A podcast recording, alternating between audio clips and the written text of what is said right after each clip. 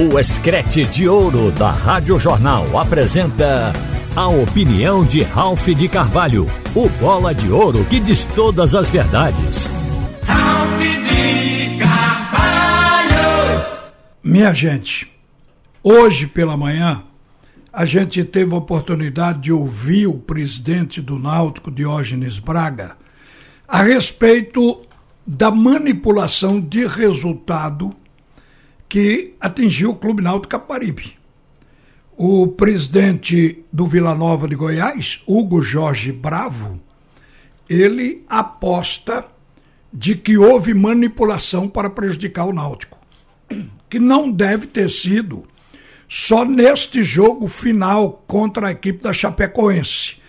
Vejam, eu tive cuidado aqui de anotar as palavras ditas pelo presidente do Vila Nova ontem na CPI da manipulação, na CPI da corrupção, na CPI cujo nome você pode colocar.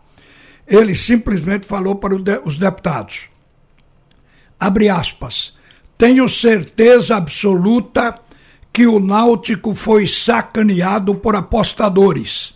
Desafio qualquer um dos senhores deputados e eu não posso ser incoerente e injusto, mas não posso deixar de falar que o pênalti que aconteceu em Chapecoense Náutico tem que ser objeto de análise dessa casa, do Congresso, da CPI. Isso foi o que disse Hugo Jorge Bravo. O Náutico, e como muita gente, tem receio de falar em nomes justamente para evitar um processo. E porque as pessoas dentro do clube passam na mente uma espécie de vídeo, de filme dos jogos e o comportamento de alguns jogadores e acendem desconfianças. Mas não pode, às vezes, provar. E pode ser vítima de um processo e pode também cometer uma injustiça. Então as pessoas ficam reticentes. O presidente do Náutico disse que está dentro do negócio, mas ele não quer passar dali. Mas diz que por baixo está mexendo, por isso que procurou o presidente do Vila Nova. Hoje ele soube que o presidente do Vila Nova disse isso ontem. Isso foi ontem, na hora que ele foi inquirido na CPI pelos deputados. Então ele disse isso apontando para o Clube Náutico Caparibe. Eu, há pouco, resolvi conversar com Roberto Fernandes, que eu pensei que tivesse sido o técnico do Náutico naquele último jogo entre Chapecoense e Náutico. E ele não foi, mas ele foi do jogo anterior. Era técnico até o primeiro jogo de Náutico Chapecoense. E eu então perguntei ao Roberto Fernandes se ele tinha uma desconfiança. Hoje, voltando na mente aqueles momentos que ele dirigiu o Náutico no campeonato do ano passado, na Série B, ele disse que muitas vezes a gente está sentado com o inimigo, almoçando com o jogador, com você na mesma mesa, e que depois vai trair o clube, vai lhe trair, trair os companheiros, tomando uma atitude dessa para entregar o jogo poucas horas depois. Então, isso é revoltante. Roberto Fernandes estava justamente revendo isso. E me disse uma coisa absolutamente importante. Eu digo, você desconfiou, hoje você analisa o comportamento do seu grupo naquele momento. Então ele contou uma coisa. Ele tinha um cuidado, e, e nisso eu sei porque ouvi nas entrevistas coletivas ele falar nisso, inclusive o ano passado.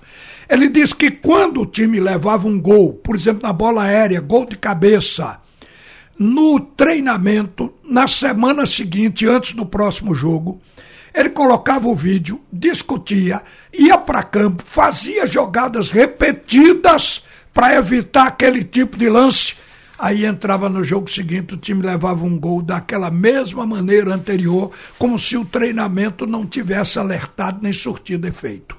Ele diz que disso ele desconfia. E não pode ir além. Mas me contou uma coisa interessante de por que ele caiu no Náutico. Ele estava jogando, foi o primeiro jogo com a Chapecoense. os jogos com a Chapecoense eles precisam ser analisados. Então vejam bem o que disse o Roberto Fernandes, que fez um gol. O Náutico estava ganhando o jogo por 1 a 0 no primeiro tempo. No segundo tempo, tomou dois gols, uma virada, dois gols de escanteios, de bola parada. Então ele levou os dois gols da mesma forma. Ele disse numa coisa que a gente mais treinava. Hoje eu desconfio disso. Quer dizer, ele está repassando ali jogadores na sua mente. Evidente que ele não relatou nomes de ninguém. Então a gente percebe, e aí ele caiu. Ele foi treinador até ali. O Náutico o dispensou. Minha gente, isso é muito sério. Se a CPI, eu não digo tanto a CPI, a CPI vai ajudar. Mas se a CPI, junto com a investigação do GAECO, do Ministério Público de Goiás, e agora com a pressão da CBF, que já está punindo os jogadores até antes da justiça comum fazer isso, então, se não se chegar à conclusão, eu acho que deveriam, inclusive, anular o campeonato do ano passado, da Série B. Todo o campeonato devia ser anulado. Como vai arrumar isso? Porque o campeonato classifica para a Série A da mesma forma que derruba para a Série C. O que aconteceu com o Náutico, que é hoje visto como um clube manipulado, que teria sido manipulado. O presidente do Vila Nova assevera, assegura isso. Então a gente olha. E por que é importante uma declaração do presidente do Vila Nova? Porque foi ele que detectou este crime organizado no Brasil de manipulação de resultado. Não foi CBF, não foi FIFA, não foi ninguém. Ele ligou o desconfiômetro e trabalhou em cima e teve o aprovo, a aceitação do Ministério Público de Goiás, que botou a questão para frente, dando o cunho judicial. Então, esse cara tomou conhecimento de muita coisa, porque ele fez uma investigação também. Então, ele, ao dizer que o Náutico foi um clube manipulado, não tenha dúvida de que o Náutico provavelmente esteja na Série C em razão dessa manipulação. Agora, os treinadores ficam, como aconteceu com Roberto Fernandes, perdeu o emprego por um jogo que hoje se desconfia também, e outros jogos mais. Você vê, treinadores foram derrubados, jogadores que atuam sério foram responsabilizados. Os clubes investiram, porque para fazer uma Série B, para subir para a Série A e acaba caindo, se gasta muito dinheiro. É investimento. E o cara, para levar 50, 60 mil, às vezes 10 entrega tudo isso. Então isso tem que chegar ao fim. E chegando ao fim, vai se provar manipulação de resultado, porque já está sendo provada hoje. Porque a CBF puniu o, o Romário, jogador do Vila, e o Domingos. Porque havia indício muito seguro de que eles tinham praticado. O próprio Romário ele fez uma entrevista e eu vi na entrevista que ele, ele admitindo que participou. Ele, inclusive, ele, ele recebeu dinheiro para fazer um pênalti no jogo contra o esporte. Jogo do Vila contra o esporte. E ele diz ali, no vídeo, na gravação, ele diz que não foi relacionado para o jogo. Aí, para não devolver o dinheiro, ele entrou em contato com os manipuladores com os criminosos que são cabeça dessa organização de manipulação de resultados e tentou ver se aliciava companheiros para fazer o que ele não fez, o que ele não pôde fazer. Então aquilo é uma prova evidente, o jogador está admitindo. Então a CBF, quanto a esses que admitiram culpa, a CBF já deu a sarrafada. Então, a gente sabe que tudo isso vai pressionar. Mas, se ficar comprovado que houve jogo manipulado, a competição tem que. Senão não tem seriedade. Senão não vai mudar. Porque tem que passar para o torcedor brasileiro que gasta dinheiro com ingresso em dar campo para ver uma farsa, em alguns momentos, como ocorreu. Então, para este que se sentiu lesado também, eu acho que cabe à CBF dar a resposta. A resposta era anular tudo e começar a competição do jeito que começou a de 2022. Todo mundo que estava na B volta para B e fica tudo como está. Isso é o ônus a se pagar por ter tido o azar de ser manipulado um campeonato desse grau de importância. Então, gente, vamos esperar o próximo passo da Justiça e da CBF, porque senão todo o esforço que se fez agora para o clube não vai valer muito porque ele sofreu na pele, mas continua derrotado, jogando uma divisão abaixo, porque foi derrubado pelos manipuladores para poder ganhar dinheiro de loteria, artificializando o resultado do jogo. É uma coisa realmente interessante que a gente precisava falar. E daqui a pouco, o Alexandre já está programando para ouvir o presidente da federação, porque houve três reuniões, porque o Santa Cruz foi vítima também de gangue.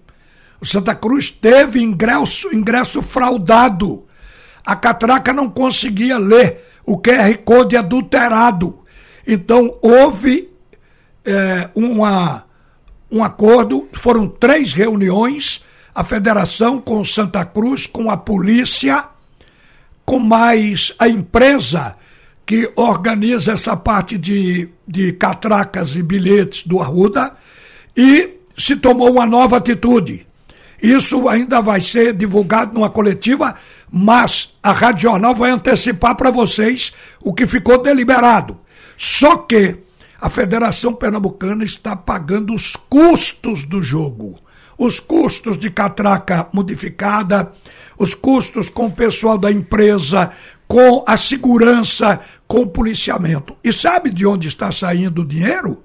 De todos os clubes do futebol de Pernambuco mas, segundo a gente soube, o presidente está fazendo isso após conversar com outros presidentes de clubes de que iria pegar um dinheiro da federação para ajudar o Santa Cruz nesse momento.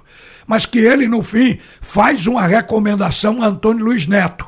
Resol, re, é, separe uma parte do dinheiro da arrecadação desse próximo jogo para bancar o outro.